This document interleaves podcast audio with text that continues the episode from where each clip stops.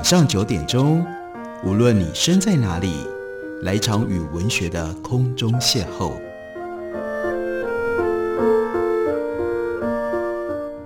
杨照谈书，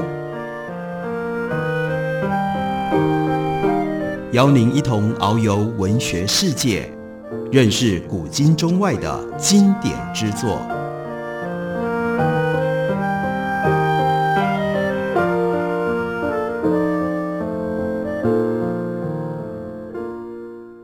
各位听众朋友，大家好，欢迎收听杨照谈书。本节目以台北广播电台 FM 九三点一，每个星期一到星期五晚上九点为大家播出。我是杨照，在今天的节目当中，要为大家介绍的这本书，作者是 Ian Morris。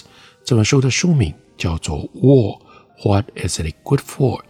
刚刚由黑体文化出版了中文翻译本，把书名译作《战争凭什么》。那是因为 Ian Morris 他在之前曾经写过一本。西方凭什么在台湾曾经引起了许多读者的注意？Ian Morris 他是斯坦福大学的讲座教授，教授的是古典学跟历史学。另外，他也曾经主持希腊跟意大利的许多考古发掘工作，所以他在考古学跟人类学上面也有非常深厚的研究基础。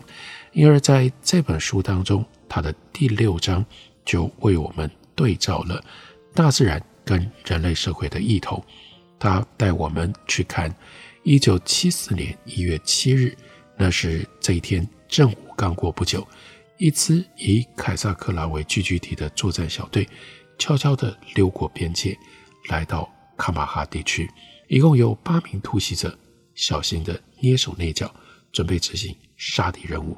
但住在卡哈马的高迪发现他们的时候，一切为时已晚。正在吃水果的高迪，他从树上跳开狂奔，但还是被制压在地。一名敌人把他的脸按在泥巴里，其他攻击者一面怒吼，一面痛殴，并且撕咬高迪。过程长达十分钟，最后他们一阵乱石砸在高迪的身上，往森林深处去了。高迪还没有咽气，但他的脸部、胸口、手背、双腿。几十个伤口不断涌出鲜血，他倒在地上痛苦哀鸣。几分钟之后，爬进到树林，高迪的身影从此再也没有出现过。依照这段描述，我们会自然以为这是发生在人类的部落之间的事，但它不是。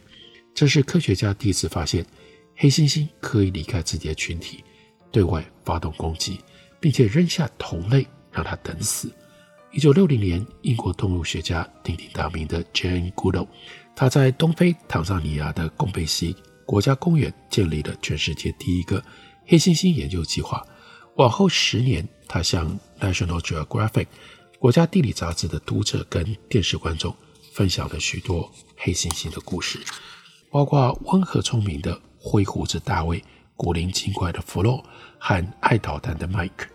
这些故事深受观众喜爱，但如今黑猩猩竟然被揭开杀手的真面貌。更糟的还在后头，卡萨克拉的黑猩猩族群往后三年又活活打死了六公一母的卡哈马黑猩猩，另外有两只卡哈马母猩猩失踪，很可能也已经死亡，还有三只母猩猩被殴打强暴，然后遭到。卡萨克拉族群所收编，最后卡萨克拉族群占领了卡哈马族群的地盘。当年高迪之死只是这一场灭族战争的序幕。杀手猩猩，一九七零年代在荷兰皇家博格斯动物园的灵长类公园当中，有四只黑猩猩霸凌、威胁、攻击其中的一头黑猩猩。贡贝黑猩猩战争的消息。震惊了灵长类动物学界。这场战争似乎透露重大的讯息：人类和黑猩猩的 DNA 相似程度高达百分之九十八，而两个高度相近的物种出现类似的行为的时候，通常很有可能是从共同祖先身上遗传了某一项特质。我们只需要回溯七百五十万年，对于演化生物学家来说。则是只需要，因为这不算是很长的时间，我们就能够找到人类跟黑猩猩最近的共同祖先。结论似乎显示，人类天生就有暴力倾向。在一九七零年代，美国人类学家 Margaret Mead 他所写的《The Coming Age in Samoa》萨摩亚人的成年非常的流行，文明催生暴力的论点获得了广泛的支持。因此，毫不意外，有些人无法接受这项的发现。一些学者怪罪带来消息的人，认为是 Jane Goodall 引起了黑猩猩战争。Jane Goodall 为了让黑猩猩可以和人类自在相处，曾经用香蕉喂食黑猩猩。有人批评这引起了禁食行为，害原本和平的黑猩猩社会流于暴力。美国人类学家尚用，他对于亚诺马米人剽悍行径的记录，曾经引发不小的争议。而黑猩猩战争引爆的辩论，就像亚莫尼亚人当时所引发的辩论。同样的激烈，不过和尚诺不一样，Jen g o o d 没有多时，他就证明了他自身的清白。一九七零八零年代，数十名科学家涌入非洲雨林，和猩猩一起生活。他们发展出更加周密而且不打扰动物的观察方式，很快就证明，不管人类有没有喂食，黑猩猩都会发动战争。那 Ian Morris 提醒，就在你。读这本书的时候，从西非的象牙海岸共和国到东非的乌干达，到处都有成群的公黑猩猩在地盘边界来回巡逻，有组织的追捕并且攻击外来的黑猩猩。他们小心安静地移动，甚至不会花时间停下来吃东西。在乌干达最新的研究当中，科学家使用了卫星定位装置来追踪 Longo 黑猩猩族群。观察他们在一九九八到二零零八十年之间进行的数十起突袭，还有一共二十一起的杀戮行动。这些攻击以并吞邻近的族群告终。这些黑猩猩仅有的武器是拳头、牙齿，偶尔会用石头、树枝。但即使是年老的黑猩猩，随便出手也胜过重量级的人类拳击手。锋锐的犬齿。长达四英寸，他们一旦发现敌人，就会拼个你死我活，啃咬对方的手指、脚趾，打断骨头、撕烂脸。有一回，灵长类动物学家惊骇地目睹攻击者扯裂受害者的喉咙，把受害者的气管给拉了出来。那在这里，Ian Morris 他就引用了 William Golding 他所写的小说《苍蝇王》，《苍蝇王》里面的这句话说。兽性是我们的一部分，离我们很近，很近，很近。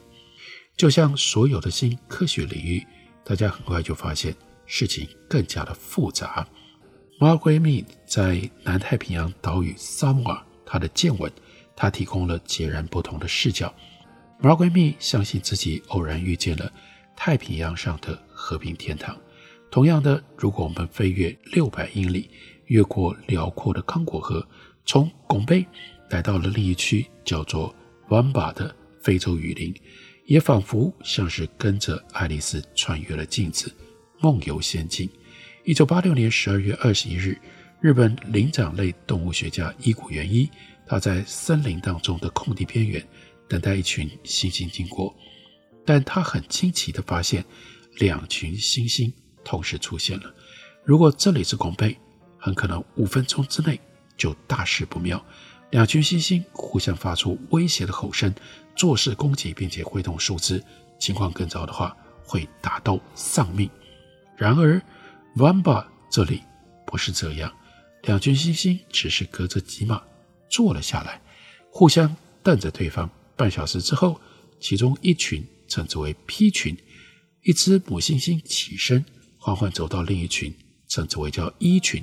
一只母猩猩前面，过了一会儿，两只母猩猩面对面躺了下来，张开腿贴紧对方的阴部，并且快速来回移动屁股，互相摩擦阴蒂而发出了低吟。过了几分钟，两只猩猩狂喘尖叫，紧抱在一起，抽搐着。一时之间，两只猩猩都归于安静，注视着彼此的眼睛，然后精疲力尽地瘫软下来。此时，两群猩猩之间的距离也消失了，几乎所有的猩猩都在分享食物、理毛和交配。它们公配母，母配母，或公配公，不分老少，任意交缠的手、嘴和生殖器。它们 make love, don't make war。接下来的两个月内，伊古跟他的同事们看到这两群猩猩再度上演这一幕三十多次。他们一次都没有看到像拱背黑猩猩那样的暴力行动。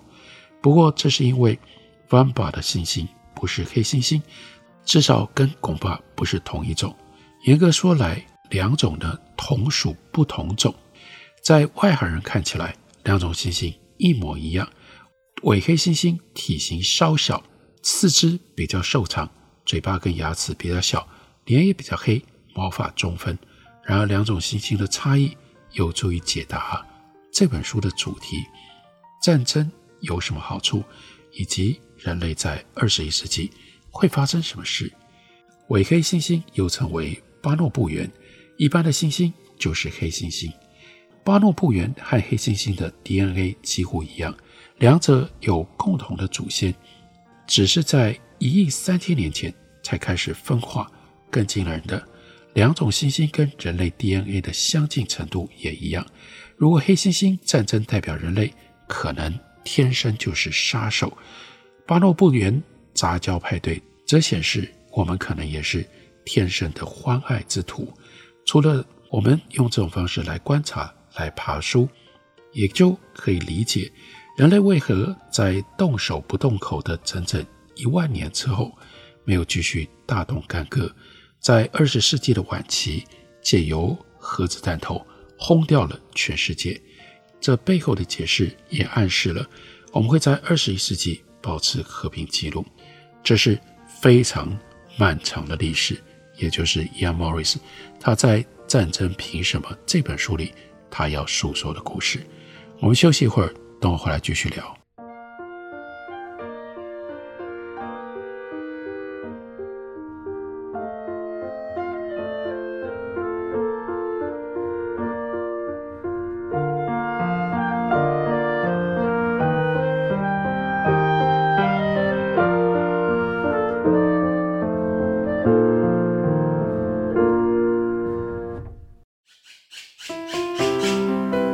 大家好，我是刘克襄。亲近自己的城市，找回城市的温暖。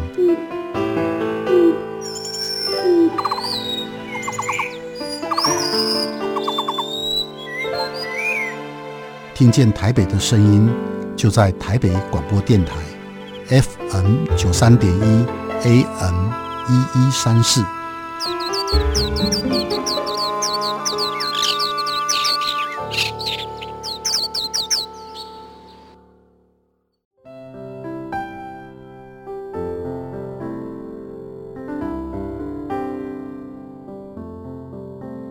听见台北的声音，拥有颗热情的心，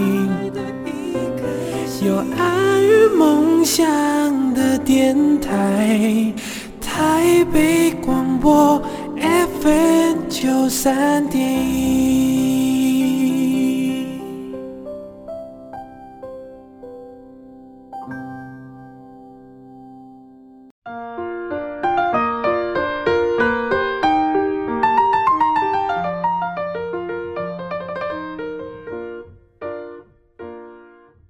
感谢您继续收听《杨照谈书》。本节目以台北广播电台 FM 九三点一，每个星期一到星期五晚上九点为大家播出到九点半。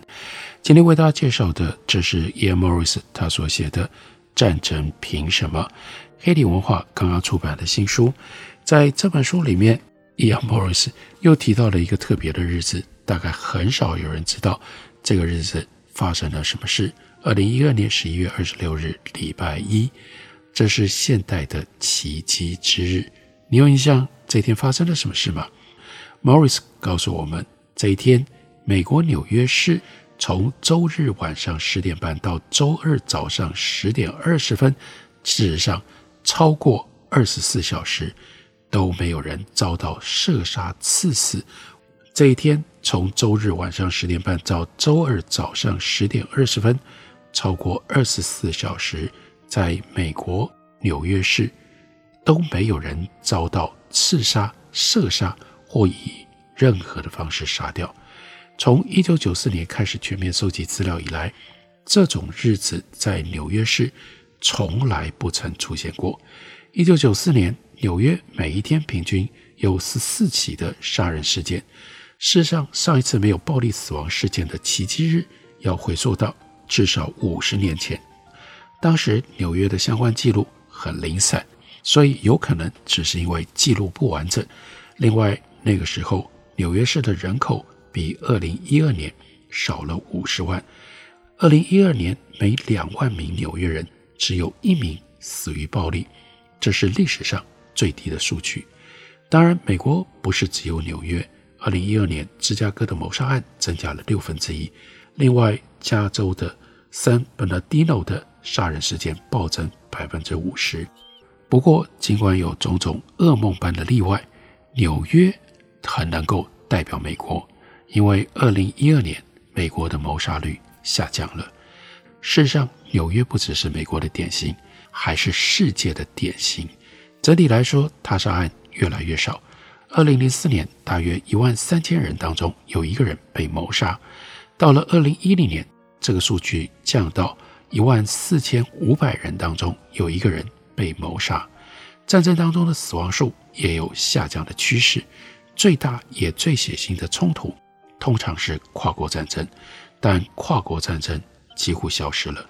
国家失败之后随之而来的内战，二零一二年每四百名叙利亚人当中，大约有一人死于内战，可是统计显示内战也在减少。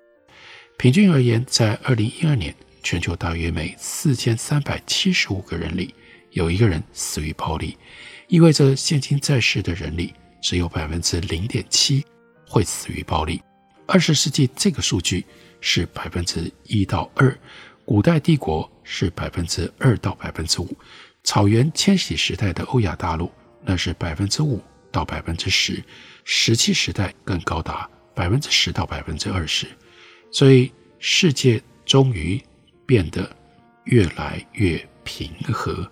二零零九年，丹麦每十一万一千人当中只有一个人被谋杀，代表一生当中因暴力而死的风险只有百分之零点零二七。最厉害的、最棒的是，如今全世界的核弹头数量。只是一九八六年的二十分之一。五十年前，在美国空军负责运送核武器的战略空军司令部是排在最前头的。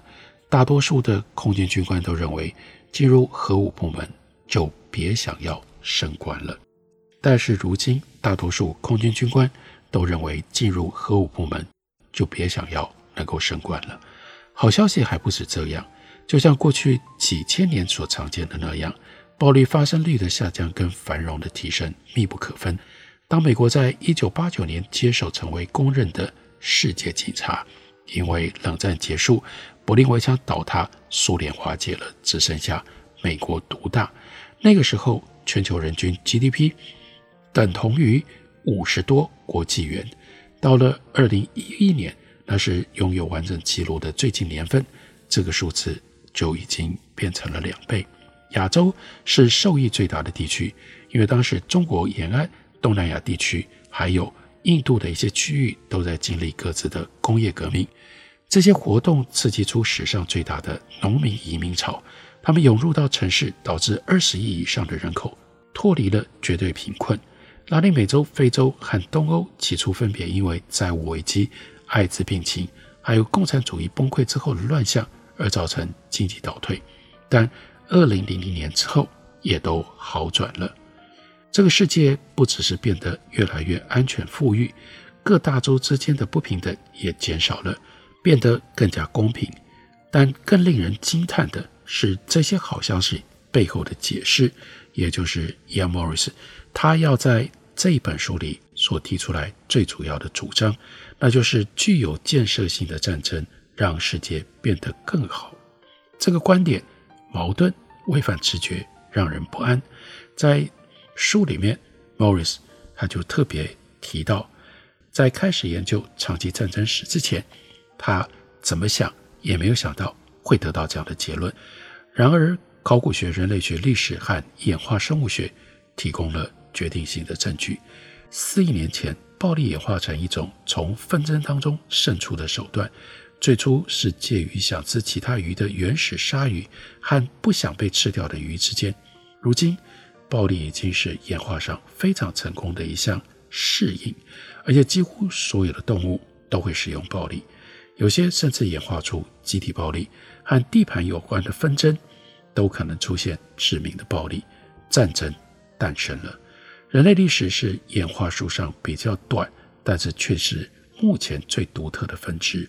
我们除了基因演化，还会自己进行文化的演化。为了因应死亡赛局当中的收益转变，我们不会苦等几千个世代的天择来改变人类，而会改变我们自身的行为。因为如此，最近一次冰河期结束到现在，人类就发现了许多使用暴力的方法。不过，矛盾的是，这些方法出现了之后，使用更大程度暴力而带来的收益。也就随而降低了。西元前一万年之后，全世界逐渐的变暖，各种动植物因而开始繁殖。而当粮食供不应求，大多数物种的苦日子就回来了。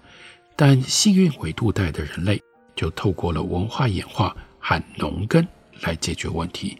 农耕有它的成本，养活的人口却大幅的增加，人们也因为挤在一起而造就了。囚笼现象，对于黑猩猩跟冰河期的人类而言，地盘性意味着杀死竞争族群就能够在死亡赛局里获得最高的收益；但囚笼现象意味着，如果将战败的敌人收编到变得更大型的社会当中，能够得到更高的收益。收编这个词看似轻描淡写，过程当然就充斥了大量的劫掠、强暴。奴役流离失所，但是由于征服者变成做扣政权，就能够得到回报。长期下来，所有这些暴力就带来了安定以及蒸蒸日上的繁荣。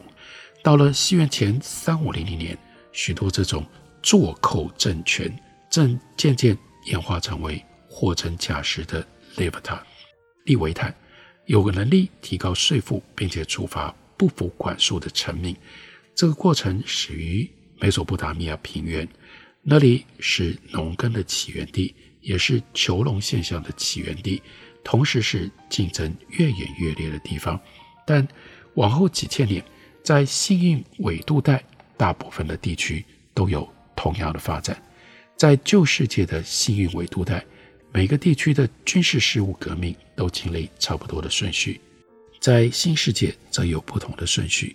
每一次军事事务革命都是攻击跟防御之间的比赛，但在这本书里会用充分的证据显示告诉我们，战争从来不是演化学家所谓的“红皇后效应”。这场比赛让社会转型了，所以不会每一个人变成在原位跑步。每一场军事事务革命都有赖这样的一个利维坦巨灵变得更加的强大，而更强大的。这个集体的巨灵就更进一步降低了暴力死亡率。根据美国军事史家汉森他的理论，独树一格的西方战争方式源自于古希腊，而且让欧洲的战士得以称霸世界。但事实并非如此。现实当中，幸运纬度带的各个地区的人类总共只发明出一种具有建设性的战争方式，催生了更强大的。集体巨灵，也就带来了安全跟财富。所以在西元前第一千纪，就出现了有长安、有破查里城、有特奥蒂瓦坎，还有罗马这些安全繁荣的地方。战争当中的一切都很矛盾。在西元前第一千纪的尾声，欧亚大陆具有建设性的战争正接近克劳塞维兹所说的胜利顶点。先前造就成功的行为开始带来灾难。古代帝国的扩张使他们跟草原的关系越来越纠葛。在这里，机动性很强的骑兵几乎能够随心所欲，纵横千里，并深入帝国。但开创帝国的强大步兵军队，终究成功的在干草原上存活了下来。骑兵开始主宰从中国到欧洲的战场。而幸运维度带跟大草原一千多年来都陷入两种战争的恶劣循环。每发生一次具有建设性的战争，创造了更大也更安全富裕的社会，就会有带来反效果的战争，再度毁掉他们。就以这样的方式，人类在战争的矛盾效果当中，不断地提升社会的规模。社会规模越大，就有机会。创造更大的繁荣，把更多的人留在这里面，这是 Ian Morris 他在这本书里所提出来的历史观察重点。战争是有好处的，而战争的好处一直走到了二十一世纪，看起来好处当中的最大好处，那就是战争有可能把下一步未来发生战争的基础顺便都给摧毁。都给带走了，这真的是很大胆，但是又有非常细腻推论的论点，就呈现在 Young Morris 他的这本新书《战争凭什么》当中，介绍给大家，推荐给大家。感谢你的收听，明天同一时间我们再会。